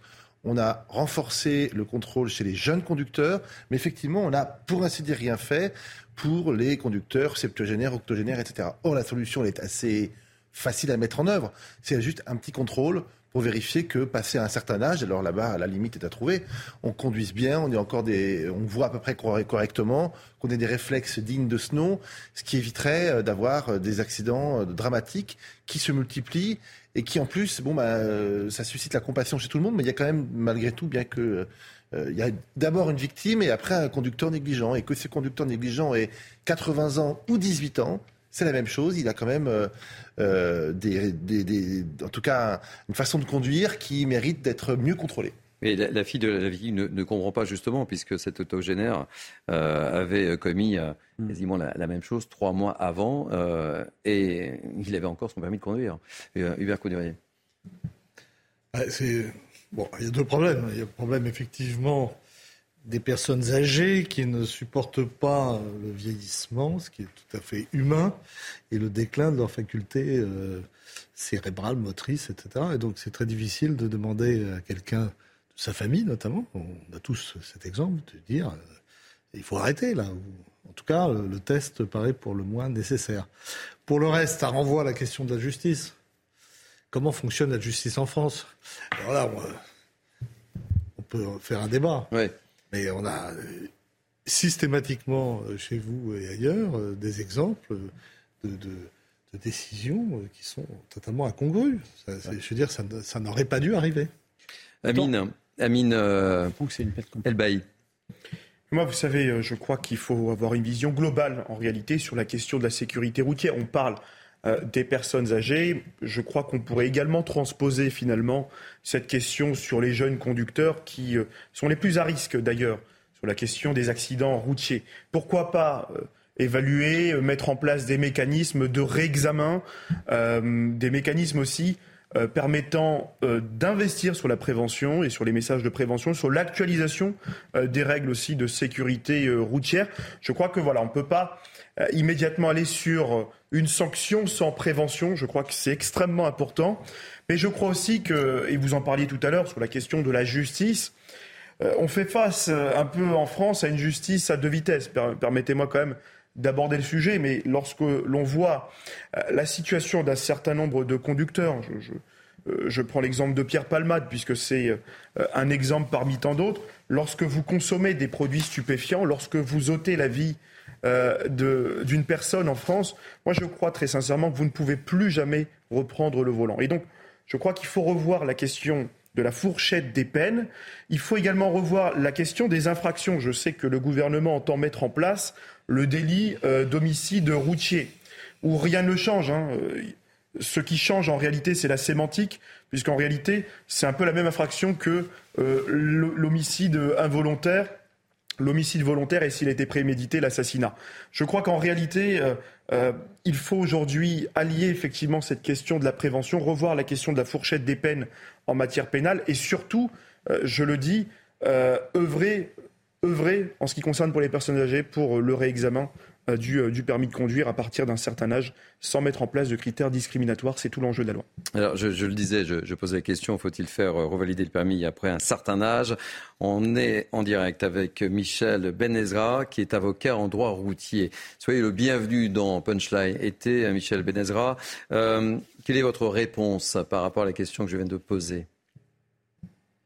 Euh, merci. Euh, alors, j'ai eu une coupure de, réseau. Si vous pouvez répéter la réponse. Euh, faut-il faire revalider, en fait, le débat Faut-il faire revalider le permis après un, après un certain âge? Le débat est là. Alors moi, je pense que de tous les cas, il existe des personnes âgées qui conduisent très bien et des personnes qui sont assez jeunes et qui conduisent très mal. C'est-à-dire qu'il y a une disparité qui est assez importante. Et l'idée, c'est peut-être de mettre, parce que ça, c'est une réalité aussi pratique, c'est qu'à partir d'un certain âge, nos capacités diminuent. Alors, euh, ce qu'il faut faire, c'est peut-être mettre en place un système d'examen à partir d'un certain âge qui va permettre à des gens âgés qui ont certaines capacités de continuer à conduire, puisque euh, la liberté d'aller et venir est essentielle à cet âge-là pour éviter l'isolement encore plus. Euh, Jean-Michel Fauvergue, petite réaction moi, la réaction que, je voudrais avoir, c'est effectivement, euh, euh, j'ai bien, entendu ce qu'a dit Amine euh, là-dessus, mais on, a, certains disent on a un problème de justice. Oui, effectivement, il y a un problème de justice, mais c'est un, c'est un, la, justice et le juge en particulier individualisent les peines. c'est un, un, principe quasiment un principe constitutionnel, l'indépendance du, du, magistrat et l'individualisation des peines. Et l'individualisation des peines fera que même si vous imposez une, une, sanction, même si vous imposez euh, un retrait de permis de conduire, s'il est pénal, euh, s'il est donc judiciaire et non pas administratif, eh bien le juge peut, peut, ne pas le prononcer. Et c'est sans doute ce qui est arrivé euh, dans, cette, affaire dommageable. Et, la problématique, elle vient de là aussi, c'est-à-dire que vous aurez beau créer de, nouveaux délits et, des peines aggravées. Euh, il y aura une individualisation des peines et à un certain moment, le juge dira euh, bien, oui, là, je vais appliquer le maximum, là, je vais appliquer la moitié de la peine. Puis là, il y a des circonstances euh, atténuantes qui font que je, vais, je, vais moins condamner. Et c'est un peu dommageable, mais c'est un principe constitutionnel. Jérôme Béglé. Mais dans l'individualisation de la peine, ce qui est choquant dans cette histoire, c'est que l'octogénaire a été responsable d'un accident similaire. Oui, c'est ça. Trois mois plus oui, trois mois plus tôt. C'est pour ça qu'on se met à la place de la famille. On s'étonne qu'on n'y ait pas automatiquement, directement, individuellement. C'est une peine complémentaire. C'est une peine complémentaire. Donc l'accident, c'est euh, le deuxième accident, c'est produit quasiment au même endroit. Oui, c'est ça. C'est facile à prononcer. Euh, et ça n'aurait choqué personne de dire, écoutez, au moins pour six mois, huit mois, un an, mm. on vous retire le permis. Justement, vous repassez le permis pour vérifier que bon. Alors c'est une peine complémentaire, même automatique. Hein. Oui, mais elle pouvait être euh, prononcée. Ah oui, oui, le juge pouvait la prononcer, mais si à partir on l'a pas. Votre débat était dans l'individualisation de la peine, dans l'individualisation, que euh, un monsieur de 80 ans ou 79 ans à l'époque des, faits ait une peine complémentaire supplémentaire à quelqu'un qui ait commis le même accident à 40 ans ou 50 ans, ça me paraît quelque chose d'absolument normal. Donc là aussi, il y a quand même eu un, comment dirais-je, le juge et, ou les juges se sont passés euh, à, côté du... à côté du sujet. Et je me mets à la place de, la fille de, la victime qui ne peut pas comprendre, qui ne peut pas accepter ce genre de choses, évidemment. et on comprend. Amine. Absolument. Moi, je, me mets à la place de la victime. Et, en fait, il y a une forme d'illisibilité en droit routier. On a un avocat qui, est avec nous. Euh, sans être provocateur, pardonnez-moi, mais la procédure de droit routier est devenue tellement complexe qu'un vice de procédure permet la relaxe parfois de délinquants, notamment en matière de stupéfiants. On le voit également euh, s'agissant euh, du contentieux du recouvrement euh, des amendes délictuelles ou des amendes forfaitaires. lorsque un individu, qui soit jeune ou âgé, peu importe, mais souvent en matière de stupéfiants, commet une infraction, on voit bien que pour le comptable public, parfois c'est très compliqué de procéder au recouvrement parce que la loi interdit notamment de procéder sur euh, les euh, prestations familiales euh, et les minima sociaux. Voilà. Donc je crois qu'on ne peut pas non plus allier cette question sanction et prévention puisqu'on ne peut pas finalement procéder au recouvrement des amendes pénales. Merci beaucoup Amine Ebali. Merci Michel Benezra. le débat n'est pas fini évidemment, mais merci en tout cas de, votre témoignage. On se retrouve dans quelques instants et on parlera de ce qui est arrivé à un agriculteur du Tarn où son verger a été littéralement saccagé sur 3 hectares. On parle à nouveau savez bien, Jérôme, d'éco-terrorisme. On en parle dans quelques instants. On marque une pause. À tout de suite. Il est quasiment 18h30, c'est la dernière ligne droite pour euh, Punchline. Était avec moi pour commenter l'actualité Hubert Coudurier, directeur de l'information du groupe Le Télégramme, Amine Elbaï, juriste, Jean-Michel Fauvergue, ancien chef du RAID, et notre ami Jérôme Begley, directeur de la rédaction du journal du dimanche. Vous savez, on va aborder le mot éco-terrorisme et sur tourisme, écoterrorisme et des nouveaux mots comme ça qui apparaissent. Euh, plus sérieusement, on va revenir sur ce qu'a vécu un agriculteur du Tarn. Je le disais, son verger a été saccagé. Ça s'est passé dans la nuit de jeudi à vendredi sur 3 hectares. Les auteurs qui n'ont pas été identifiés pour le moment seraient a priori des militants écologistes. On va écouter euh, cet agriculteur. On commence le débat et on sera avec Daniel Sauvetre qui est porte-parole de Sauvons les fruits et les légumes de France. Mais tout d'abord, le témoignage de cet agriculteur. On a eu 3 hectares de notre exploitation complètement ravagés dans la nuit euh, du 13 au 14 juillet. Donc, euh, une parcelle de 3 hectares de jeunes pommiers tout juste euh, surgreffés et qui ont été effectivement saccagés, arrachés, jetés à terre. Et je confirme que c'est effectivement trois mois de travail de l'ensemble de, nos équipes. C'est une parcelle qui venait tout juste d'être terminée et donc on allait maintenant attendre deux, trois années que, que ces greffes poussent pour pouvoir obtenir une production l'installation, le surgreffage, ce sont de jeunes pousses d'un nouvel arbre qui pousse sur le tronc d'un ancien arbre. Euh, et donc c'est très très fragile, il suffit de tirer dessus. Après, 3 hectares, 7500 pommiers, ça fait 7 km et demi de rangée à faire. Donc euh, c'est pas une personne toute seule pour s'amuser un soir. Aujourd'hui, il faut avoir en tête qu'un hectare de pommier, c'est 50 000 euros d'investissement à la plantation. Et après, c'est de l'ordre de 8 à 9 000 euros par an les trois premières années. Et vous commencez à produire en quatrième année. Allez, on va retrouver Daniel Sauvêtre, euh, porte-parole de Sauvons les fruits et légumes de France. J'espère que la communication sera meilleure que celle de, ce matin, cher, cher Daniel Sauvêtre. Euh, que dénoncez-vous là encore? On n'est pas sûr encore que ce soit des, militants euh, écologistes. Non, on n'est pas sûr, mais on a une petite présomption quand même, puisque finalement ce vandalisme fait suite à, à une marche qu'il y a eu il y a quelques jours pour pour dénoncer la déconversion d'une partie de ce verger qui était en agriculture biologique et qui revenait en, production conventionnelle, parce que vous savez qu'aujourd'hui, on a tellement bien euh, écouté les messages euh, politiques que euh, la conversion a été très abondante et on a aujourd'hui une, possibilité de, production en pommes biologiques qui est nettement supérieure au marché. Et donc aujourd'hui, on a une urgence, c'est de rééquilibrer l'offre et la demande. Et donc, comme l'a dit Lucas Crony, là, que vous aviez tout à l'heure au téléphone, finalement, le moyen de s'adapter très rapidement, c'est le surgreffage, c'est-à-dire qu'on garde on garde l'arbre et puis on, modifie la, variété de manière à pouvoir euh, essayer de, trouver très vite un rééquilibrage avec le marché. Pourquoi ils se sont attaqués euh, à, cette exploitation?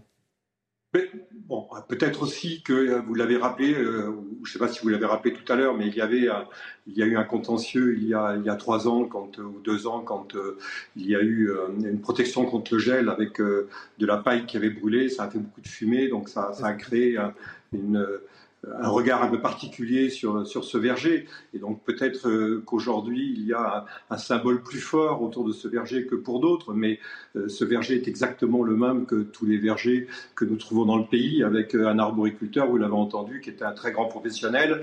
Et vous savez que l'opération de surgreffage, c'est peut-être ce qu'il y a de plus noble dans le métier d'arboriculteur, hein, être capable de, de changer la variété sur un arbre en gardant l'infrastructure, les racines, sans avoir besoin de passer par l'arrachage.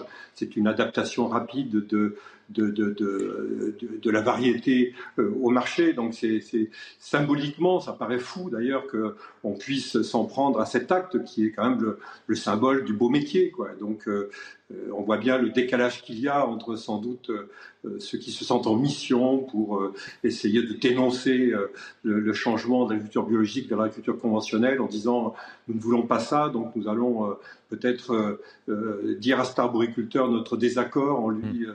en lui euh, cassant son travail. Je vous garde avec nous, euh, Daniel Sauvet, qu'on ouvre le débat avec mes, invités. Euh, je faisais le parallèle un peu avec ce qui s'est passé à Sainte-Soline, sans aucune commune mesure, évidemment, mon cher Jérôme Béglé, mais on parle d'éco-terrorisme et, des actes comme ça se, multiplient. Et on n'arrête pas d'en voir. L'éco-terrorisme, c'était vouloir attenter à la vie de personnes physiques. Bon, là, on est dans un cas moins grave. Moi, je dénonce simplement une bêtise euh, XXL. Je veux bien qu'on pense qu'on pourrait encore écrire sur du papyrus aujourd'hui, mais greffer mhm. Des pommiers, c'est quelque chose qui est courant et euh, qui ne représente aucun danger, euh, aucune manipulation génétique. Je veux bien qu'on soit nostalgique des Madeleines de Proust, mais il y a quand même des euh, euh, centaines, des milliers, des dizaines de milliers de gens qui ne mangent pas leur faim en France et dans le, dans, dans, le reste du monde. Et ça me paraît quand même absolument scandaleux que de vouloir détruire les fruits et les légumes de la nature. Voilà. Alors après, que ce, euh, cette, que ce, cet agriculteur ait des méthodes controversées, on en parle, on en discute, mais ça ne mérite absolument pas de détruire 3 hectares. Euh, donc j'entendais 7 km et demi euh, d'arbres. C'est pas anodin pour, pour un exploitant, vous imaginez. Ça représente à la fois pour lui, mais aussi pour la communauté, pour les gens qui, euh, tout simplement, ont envie d'acheter des pommes ou des fruits ou des légumes euh, mm. toute saison. Donc je trouve que c'est d'une bêtise insondable. Voilà ce que ça m'inspire. Hubert Coudurier. Je vous donne trois exemples dans notre belle Bretagne. Ah. Vous avez dès que vous, dès que vous pouvez placer la Bretagne, vous la placez. Hein. Absolument. Alors vous avez déjà des trublions qui empêchent des croisiéristes de débarquer à Douarnenez jusqu'à ce que la mairesse y mette bon ordre. Ça, c'est déjà une privation de, circulation, de liberté qui n'est pas acceptable, même si on estime que les croisières ne sont pas euh, utiles. Ça, ça plaît suffisamment pour que cette activité économique existe. Ensuite, vous avez à Bridor, l'usine euh, Monsieur Le Duf mhm. à Liffré, qui ne va pas pouvoir se faire parce que euh, il y a oui, ça ne plaît pas aux écologistes, oui. De militants écologistes qui estiment qu'elle va consommer trop d'eau.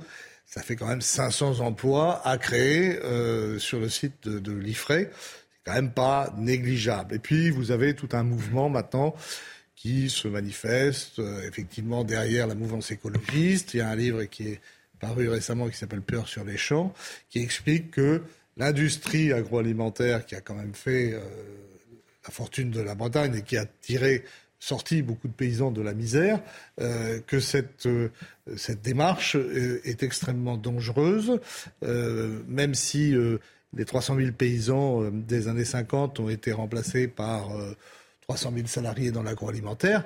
Je suis d'accord que ces firmes ne sont pas toujours euh, extrêmement généreuses dans les négociations euh, avec les paysans, qu'il y a des choses à dire, mais de là à considérer qu'il faudrait mettre à bas un modèle agricole qui a réussi, mhm. qui nourrit toute la France et au-delà euh, le Moyen-Orient, euh, c'est quand même une très lourde responsabilité. Ça mérite d'être discuté, d'autant que des efforts ont été commis et que finalement cette idéologie de la décroissance, elle ne plaît pas à tout le monde et, à mon avis à une majorité de Français.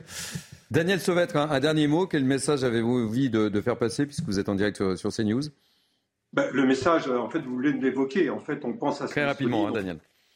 On pense aux maraîchers nantais également. C'est-à-dire qu'aujourd'hui, il y a, semble-t-il, une acceptation, même euh, euh, quelques politiques qui disent que s'attaquer aux biens, c'est pas comme s'attaquer aux personnes. Quelque part, il y aurait une légitimité à, venir euh, casser quand on n'est pas d'accord. Et donc, nous, nous sommes vraiment effrayés de, voir ce type de comportement. Et donc, l'ensemble des arboriculteurs aujourd'hui est assez catastrophé et en colère de voir ce, type de, vandalisme qui, qui nous touche. Donc, on a vraiment besoin d'avoir euh, un message public qui demande le respect de la loi.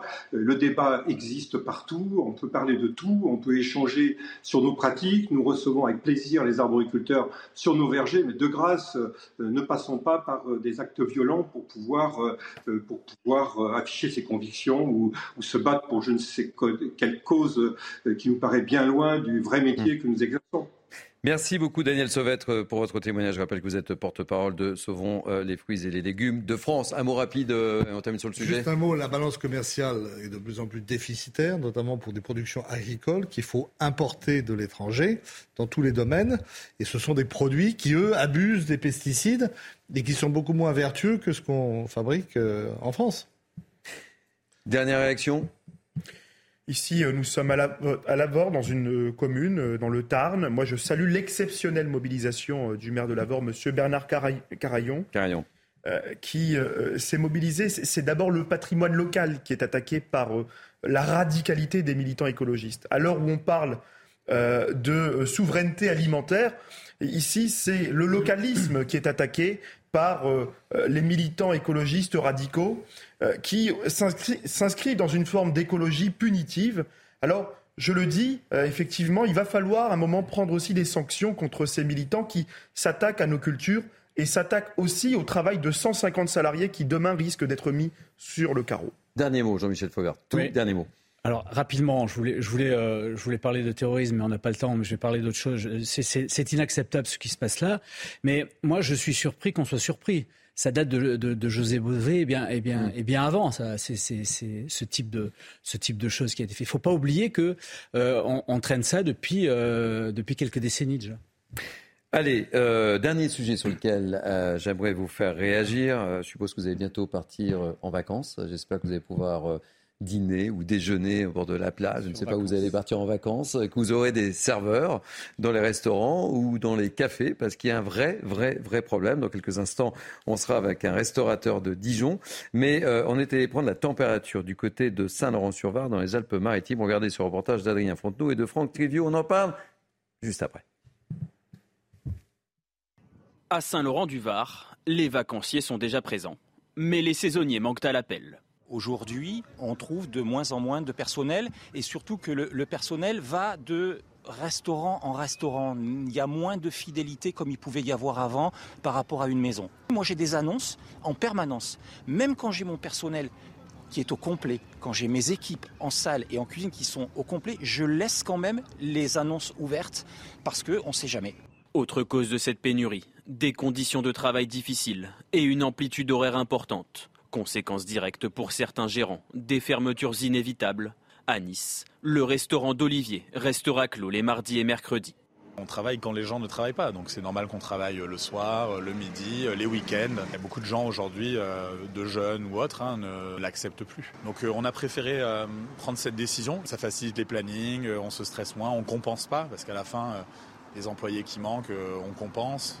Enfin, un employé malade, on compense, et on tire toujours sur la corde. Que ce soit la nôtre, mais aussi celle de nos équipes.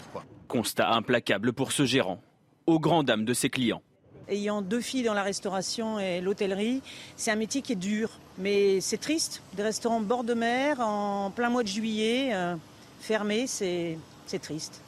Dans les Alpes-Maritimes, selon l'Union des métiers et de l'industrie de l'hôtellerie, près de 4900 postes saisonniers restent à pourvoir.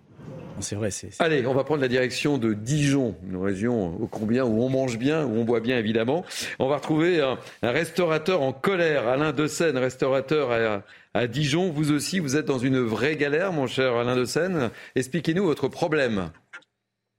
Oui, bonjour, euh, bienvenue en tout cas et merci euh, de m'inviter pour euh, ce problème. Alors colère, pas vraiment une colère, une déception, vraiment une déception parce que c'est pareil, on est comme les collègues de tout à l'heure qui ont témoigné, on est à la recherche de personnel en permanence. Et comme on ne trouve pas, bah, c'est nous qui compensons. C'est vrai que les clients, bah, on est obligé quelquefois de refuser des tables, alors que oui, c'est un métier dur, mais comme beaucoup d'autres métiers, par contre, avec tellement d'avantages, tellement de, de, de, bons moments, on est un restaurant, nous, qui démarrons depuis à peu près huit mois.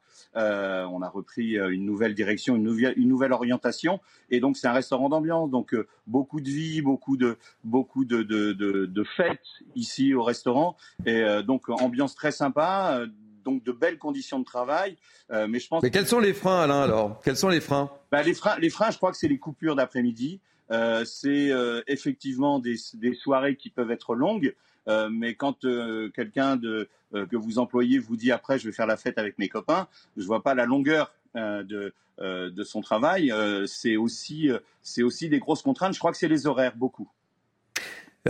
profitez, puisque vous êtes en direct sur CNews, quels sont vos, vos besoins? Lancez, lancez, lancez l'alerte.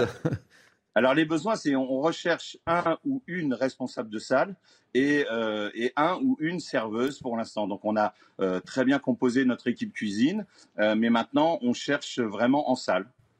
Merci beaucoup Alain De Seine, restaurateur à, à, Dijon. Ça vous inspire quoi cette problématique, mon cher Jérôme? C'est dingue. Il y a une crise de l'engagement dans le travail dans toutes les nations occidentales. Pareil aux États-Unis. Et vous peinez pour trouver de bas en haut des offres d'emploi, suffisamment de gens pour les remplir. Deuxièmement, évidemment, euh, les périodes de confinement ont rebattu complètement les cartes et les gens, les Français en tout cas, ont du mal à revenir au travail après. Troisièmement, euh, le, différentiel entre euh, le travail, euh, le salaire que vous percevez, le salaire net, celui qui est en bas à droite de votre fiche de paye, mm. après impôt et après cotisation sociale, est-ce que vous pouvez toucher de façon assez naturelle de la part de l'État, de la part du département, de la part des différentes aides, et pas suffisamment important pour motiver les gens à travailler, à sortir d'une période de chômage, d'une période d'inactivité, d'une période de travail au noir, d'une période de petits jobs. Et ça, c'est le problème. Et ça, c'est un problème typiquement français qu'il faut régler assez rapidement. Donc ça interroge évidemment les, euh, le, comment dirais les impôts, ça interroge des charges sociales que employeurs et salariés payent, et ça interroge aussi ben, la redistribution, l'État-providence à la française, qui est à bout de souffle et qui a fini par créer euh, euh, ses propres embarras et, euh, et, et, et son, son, son, propre poison, si je puis dire. Mais je pense que c'est un problème qu'on va vivre pour les 10 ou 15 années à venir, et pour l'instant, je doute et je trouve qu'il n'est pas suffisamment bien traité par, par nos, nos, gouvernants, par le pouvoir exécutif en tout cas. J'évoquais ce, ce mini dans le de, de Mini News, l'exemple d'un restaurateur nantais, hein, euh, qui cherche tout simplement un bras droit pour euh, l'épauler avec un salaire, je, le donne, hein, euh, de 4500 euros net pour travailler le week-end. Refus, il ne trouve pas. Et c'est pas un petit salaire quand même. Hein. On n'est pas dans un petit salaire là. On est d'accord. Il ne trouve pas. Il ne trouve pas parce que le problème, il est institutionnalisé depuis maintenant euh, des années. Euh, je crois que nous avons des centaines de milliers de bénéficiaires du RSA dans notre pays. Je crois que le A de RSA veut dire activité, il ne veut pas dire automatique. Et euh, le problème dans notre pays, on en parlait d'ailleurs hier sur la question de, des, des dépenses publiques en matière de solidarité nationale, le RSA ne peut plus devenir une dépense inconditionnelle. Il faut aujourd'hui pouvoir responsabiliser euh, les, euh, les acteurs institutionnels, renvoyer les jeunes vers l'emploi. Et je le dis d'autant plus que euh, il y a aujourd'hui des ressources humaines. Quand vous demandez le RSA, vous devez attendre quatre mois aujourd'hui pour avoir votre premier rendez-vous, pour signer ce qu'on appelle un contrat d'engagement réciproque et être renvoyé vers, vers les dispositifs d'insertion. Alors, moi, je crois qu'il faut aujourd'hui mobiliser notre arsenal sur l'insertion professionnelle et refuser aussi le débat qui va être mis sur la table. C'est notamment le grand plan de régularisation quand même de sans-papiers, il faut le dire. Ce que veut faire le gouvernement, c'est euh, à travers la loi asile et immigration qui devrait arriver dans les prochains mois sur la table, régulariser des étrangers pour faire le travail soi-disant que des Français ne veulent pas faire. C'est pas le travail que les Français ne veulent pas faire.